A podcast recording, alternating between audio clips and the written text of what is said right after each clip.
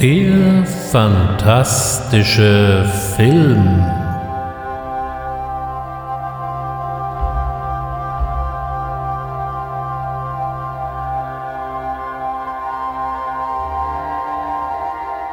Herzlich willkommen zu einer neuen Ausgabe des fantastischen Films.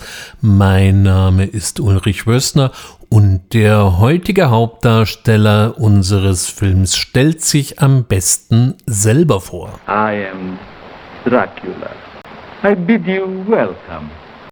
Es wird um Dracula gehen mit Bella Lugosi aus dem Jahre 1931. Dies war nicht nur der erste Tonhorrorfilm, es war auch der erste Tonfilm der Universal Studios und es war der erste Film einer ganzen Reihe von fantastischen Filmen. Die wichtigsten Titel sind Frankenstein, Die Mumie und natürlich The Wolfman. Aber bleiben wir jetzt erstmal bei Dracula, denn dieser Film hat den Charakter des Vampirs auf Jahrzehnte zementiert. 34 Jahre nach dem Erscheinen des Romans veröffentlichte die Universal die erste autorisierte Verfilmung Draculas. Dabei fällt natürlich auf, dass Film und Roman doch mal wieder ziemlich weit auseinanderklaffen. Das liegt daran begründet, dass man sich bei dem Drehbuch eher an den Theaterfassungen von Dracula orientierte, denn an dem Originalskript. Eine erste dramatische Fassung gab es bereits 1924. Sie wurde von Hamilton Dean verfasst und wurde in Derby in England uraufgeführt. Nach dem, was wir heute so wissen, war es ein echtes Schaustück, das heißt mit viel Spezialeffekten, Knall und Bumm und Krach und Nebel. Es gab sogar einen Sarg mit doppeltem Boden, damit Dracula am Ende auch pflichtschuldigst zu Staub zerfallen konnte. Die Kritik nahm das Stück eher, naja, sagen wir mal, zwiespältig auf, aber dem Publikum gefiel's und es wurde ein fulminanter Erfolg. Besonders wichtig ist in diesem Zusammenhang der Wandel des Dracula. Stoker hatte eher einen Shakespeare'schen Finsterling verfasst, den er auch noch seinem damaligen Arbeitgeber, einem berühmten Shakespeare-Mimen Sir Henry Irving, auf den Leib geschrieben hatte – der allerdings lehnte die Idee, so eine Rolle zu spielen mit einem Dreadful ab und zog von dannen. Hamilton Dean machte aus dieser Figur dann eher eine Art Bühnenzauberer, einem Trickster, einem charmanten Betrüger in großer Abendgarderobe mit Umhang. Die Rolle des Dracula wurde von verschiedenen Schauspielern gegeben, allerdings Raymond Huntley spielte sie alleine 1000 Mal. So kann man sich vorstellen, eben wie erfolgreich diese Theaterfassung auf der Bühne war. Nachdem Dracula auch in London sein Publikum fand und feierte, wurden die Amerikaner allmählich darauf aufmerksam. Horace Liveright war damals Produzent am Broadway und wollte Dracula in die USA importieren. Allerdings hatte er so seine Zweifel, ob diese Theaterfassung für das amerikanische Publikum geeignet sei und ließ sie von John Balderston umschreiben. Diese beiden Namen lesen wir übrigens auch in den Credits zu dem Film Dracula später von 31. Aber nochmal zurück zur Broadway-Fassung. Das Stück stand soweit und man hatte schon ziemlich weit vorinszeniert, bis dann jemandem doch mal auffiel, ja Sapristi, uns fehlt ja noch ein Dracula. Blöderweise war das Budget auch schon ziemlich verplant, sodass man da jetzt keine großen Sprünge mehr machen konnte. Und so entschied man sich für eine eher kostengünstige Lösung und das war damals ein aufstrebender Schauspieler, der noch nicht allzu lange in den USA weilte, namens Bella Lugosi. Bela Lugosi, der eigentlich den schönen Namen trug, Bela Ferenc Desce Lugosi Blaschko, wurde 1882 in Lugasch in Ungarn geboren und floh 1919 infolge eines politischen Aufstands über Wien nach Berlin. Dort hat er wohl unter anderem im Januskopf mitgespielt von Friedrich Wilhelm Murnau. Das ist eine Adaption des Dr. Jekyll und Mr. Hyde Stoff und Lugosi spielt da wohl einen Butler. Es war wohl keine sehr große Rolle. Überhaupt blieben ihm die großen Rollen versagt und er siedelte 1921 nach Amerika über und spielte dann endlich 1927 den Grafen auf der Bühne. Es ist vielleicht aus heutiger Sicht nicht mehr so ganz einfach nachzuvollziehen, aber Lugosi muss eine unglaubliche Bühnenpräsenz gehabt haben und dazu kam eben noch, wie man ja eingangs schon mal hörte, sein ausgeprägter ungarischer Akzent. Als er in die USA übersiedelte, soll er seine ersten Rollen rein phonetisch gelernt haben, weil sein Englisch so unter aller Sau war. Dieser Cocktail machte ihn vor allem für das weibliche Publikum absolut unwiderstehlich und die Broadway-Fassung mit Bella Lugosi in der Rolle des Grafen wurde ein Erfolg. Trotz des überwältigenden Publikumserfolgs am Broadway dauerte es dann noch relativ lange, bis aus Dracula ein Film wurde. Die Idee geisterte zwar schon relativ früh in Hollywood rum, aber der Universal-Gründer Karl Lemle, der hatte was dagegen, weil er einerseits sagte, das passt nicht in das Konzept des großen familientauglichen Unterhaltungsfilms, und auf der anderen Seite hatte man Sorgen, Ärger mit den Zensurbehörden zu bekommen, also lag Dracula erstmal auf Eis. Erst nach dem Tod des Gründers und nachdem die Leitung der Universal Studios auf den Sohn Carl Lemle Jr. übergegangen war, nahm man sich dem Projekt wieder an. Und was soll man sagen, Bella Lugosi als Dracula hatte man ursprünglich mal überhaupt nicht auf dem Zettel. Eigentlich hätte man die Rolle gerne mit Lon Chaney besetzt. Der war 1923 in der Rolle des Glöckner von Notre Dame berühmt geworden und das nicht nur wegen seinen schauspielerischen Qualitäten, sondern vor allem wegen seiner unglaublichen Maskerade, die ihm später den Beinamen den Mann mit den tausend Gesichtern einbrachte.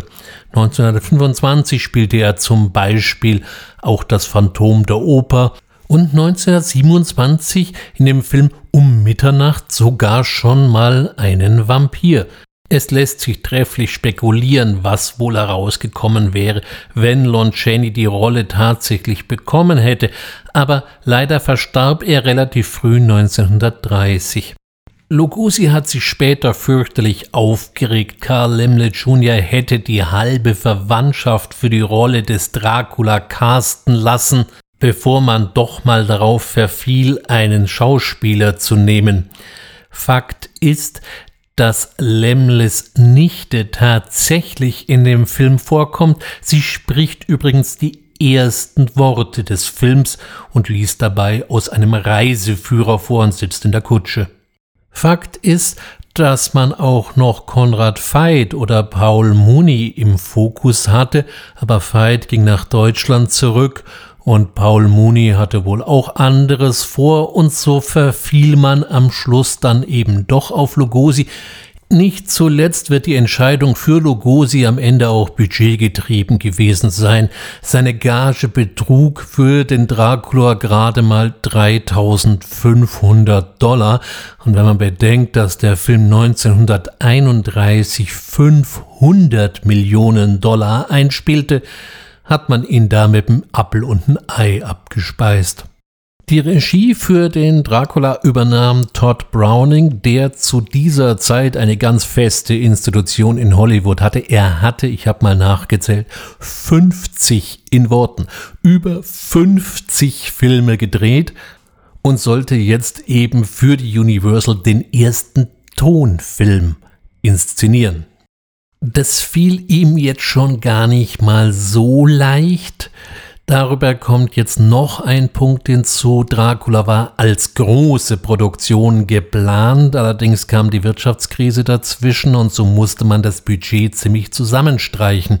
Seien es jetzt die Budgetkürzungen oder sei es, dass Todd Browning mit seinem Kameramann nicht so richtig klar kam, die Verfilmung von Dracula ist ein bisschen unausgegoren und ich habe ihn mir für diesen Podcast natürlich wieder mal angesehen. Ach ja, das hätte so ein toller Film werden können. Jetzt werde ich ja gar nicht mal sagen, dass der Film in Bausch und Bogen schlecht ist. Die erste Hälfte ist absolut brillant. Gerade das Schloss mit seinen finsteren Gemäuern, seiner überbordenden Freitreppe, den sich öffnenden Särgen, das ist wirklich ganz feiner Stoff. Hier hatte vor allem Karl Freund seine Finger im Spiel, das war der Kameramann, den ich eben erwähnte, der hatte ebenfalls unter Friedrich Wilhelm Murnau gearbeitet und mit ihm zusammen das Konzept der bewegten Kamera erfunden. Es war bis dahin nicht üblich, die Kamera großartig zu bewegen. Kamerafahrten, groß angelegte Schwenks oder so etwas gab es bis dato nicht. Wir wissen, dass im Januskopf solche Kamerafahrten geplant waren, aber leider Gottes ist der Film ja nun mal verschollen. Das heißt, wir wissen nicht, wie das dann live von den Farbe aussah. Bei Dracula kann man da etliche schöne Fahrten und tolle Schwenks begutachten. Es wird eh kolportiert, dass Browning am Set nicht besonders präsent gewesen sein soll. An Karl Freund erinnerten sich alle Beteiligten deutlich besser. Bei so viel optischem Augenzucker, da verzeiht man den Machern ja doch mal den ein oder anderen Fauxpas. Oder können Sie mir erklären, was Gürteltiere in einem transsilvanischen Schloss verloren haben? Aber egal, denn dafür gibt es hier einen der kultigsten Sätze des gesamten Films. I never drink. Why? Dieser Satz soll eine echte Lugosi-Erfindung gewesen sein. Es gibt ihn weder im Roman noch in der Theateraufführung, aber er ist einfach klassisch. An dieser Stelle möchte ich noch an ein weiteres Zitat erinnern, es ist auch in ganz vielen späteren Dracula-Adaptionen in der ein oder anderen Form aufgegriffen worden. Nur Lugosi lässt es so ein bisschen offen, wie er nun mal das Wolfsgeheul draußen wirklich findet.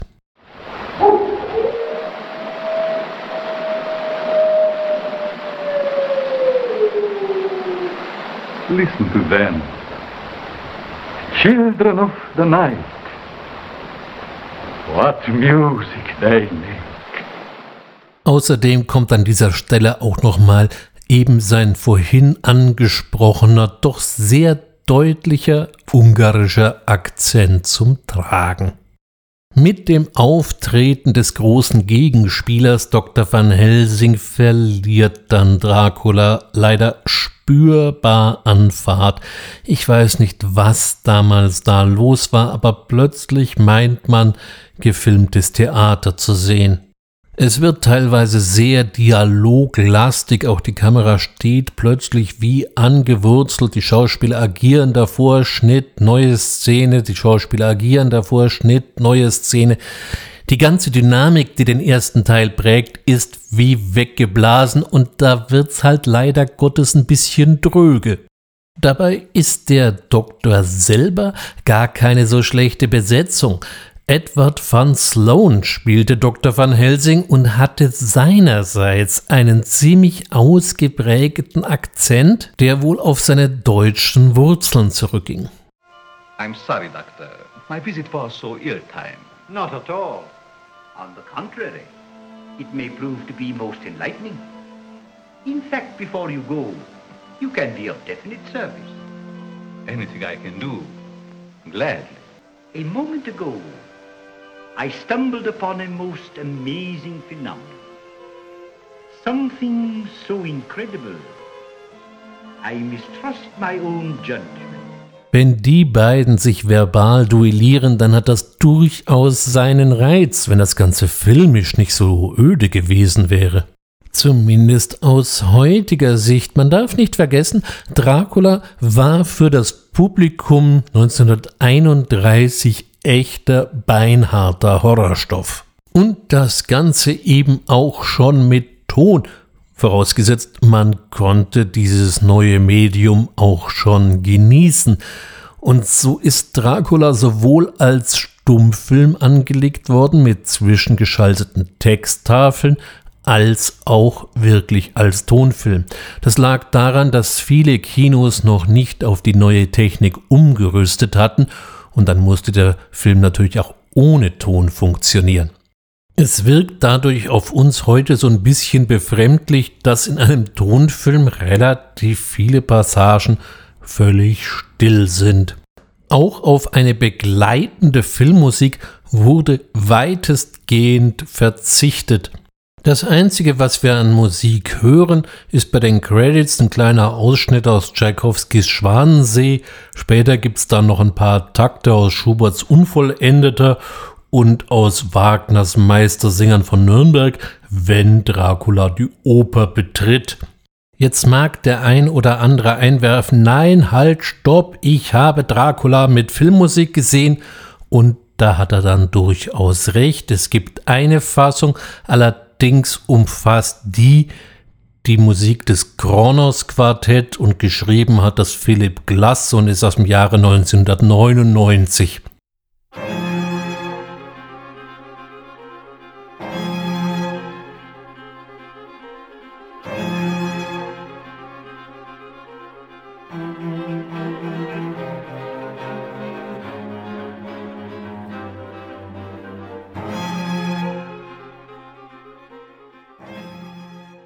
Eine weitere Kuriosität ist, dass es noch eine zweite Fassung des Films gab, und zwar in Spanisch mit spanischen Darstellern für das lateinamerikanische Publikum. Der Hintergrund ist der, dass man noch nicht synchronisieren konnte, also eine extra Tonspur an den fertigen Film anflanschen, das ging damals nicht, also entschloss man sich, eine zweite Fassung zu drehen, da man den lateinamerikanischen Markt als doch so bedeutend einschätzte, dass sich das lohnen würde. Dieser wurde back-to-back -back gedreht und das bedeutete, am Tag drehte Todd Browning mit seiner Crew die Fassung mit Lugosi und in der Nacht George Melford die spanische Fassung. Die spanische Crew hat natürlich mitbekommen, was ihre Kollegen tagsüber so produziert hatten, und so entspann sich schon ein gewisser Wettbewerb von wegen, das ist ja schön, was die da machen, aber das können wir besser. Diese spanische Fassung unterscheidet sich von der amerikanischen schon in so etlichen Punkten. Da ist zum einen mal die Länge. Diese Fassung ist mit einer Stunde 39 Minuten einen ganzen Schlag länger als das amerikanische Original. Außerdem ist er für die damaligen Verhältnisse etwas expliziter, was Browning noch andeutet, zeigt die spanische Fassung und es fallen die Dekolletés auf. Sind in der amerikanischen Fassung die Damen doch immer sehr hochgeschlossen gekleidet, ja, gibt man sich in der spanischen Fassung doch deutlich offenherziger. Man sah sich hier nicht dem amerikanischen Sittenkodex verpflichtet und konnte daher so schalten und walten, wie man selber gerne wollte. Auf der anderen Seite war Carlos Villarreas leider kein Bela Lugosi. Und ehrlich gesagt, seine Aktionen wirken auf mich so ein bisschen hölzern. Und der ganze Theaterduktus zieht sich da noch wesentlich stärker durch den Film, als wir das in der amerikanischen Fassung haben, was die Sache noch mal ein bisschen anstrengender macht. Vor allem, wenn man bedenkt, dass der Film eben länger ist. Diese spanische Fassung galt übrigens über viele Jahrzehnte als verschollen und wurde Anfang der 90er Jahre in Kuba wiederentdeckt und anschließend restauriert. Gott sei Dank lebte zu diesem Zeitpunkt die damalige Hauptdarstellerin Lupita Tovar noch und konnte durchaus noch beratend so einiges zur Restaurierung hinzufügen. Spaßig ist, wenn man den Film heute sieht, steht bei den Credits unten Copyright 1992. 2004 hatte Universal diese spanische Fassung dann auf DVD rausgebracht und sie ist bis heute noch unter den Monster Classics zu erhalten. Allerdings sei an dieser Stelle schon gesagt, sie ist eher etwas für Fans. Man kann heute über den Film denken, was man will. Er schlug damals ein wie eine Bombe und Hollywood funktionierte damals schon so wie heute. Was funktioniert, ruft Sequels auf den Plan. Und so gab es nach Dracula Draculas Tochter, Draculas Sohn, Draculas Haus, alles aus dem Hause Universal und zog sich von den 30ern bis 1946, das ist glaube ich Draculas Haus. Bella Lugosi hat übrigens die Rolle des Grafen Dracula nur noch mal ein einziges Mal auf der Leinwand gegeben, und zwar in dem eher etwas albernen Albert and Costello Meet Frankenstein von 1948, in dem die Universal Classic Monsters eigentlich alle durch den Kakao gezogen wurden.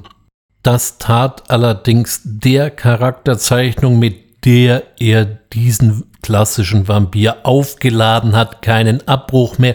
Das war zementiert und in Marmor gemeißelt. Er ist sogar auf Wunsch seiner Familie, nicht auf seinen eigenen Wunsch, wie manchmal kolportiert wird, im Dracula-Outfit mit Umhang begraben worden. Nach der Verulkung von Abbott und Costello wurde es zunächst einmal ein bisschen still um den blutrünstigen Grafen, bis er dann 1958 in der Gestalt von Christopher Lee wieder erstarkte. Der spielte vor lauter Begeisterung dann den Dracula gleich sechsmal, obwohl er sich jedes Mal angeblich fürchterlich gegen gesträubt hätte. Aber Dracula bei den Hammer Studios im Allgemeinen und Christopher Lee dabei im Besonderen, das wäre nochmal eine ganz, ganz eigene Geschichte. Eine Dracula-Verfilmung, die vielleicht ein bisschen in Vergessenheit geraten ist, stammt übrigens aus dem Jahr 1979 von John Badham mit Frank Langella in der Hauptrolle. Das ist durchaus mal wieder eine Sichtung wert. Und dann gibt es natürlich noch die Bram Stokers Dracula-Verfilmung von Francis Ford Coppola, der einen unglaublichen Cocktail serviert, vor allem wenn man in dem Stoff so einigermaßen zu Hause ist. Nicht nur, dass es die bis heute optisch überbordendste Produktion ist, er bediente sich auch bei den klassischen Vorbildern.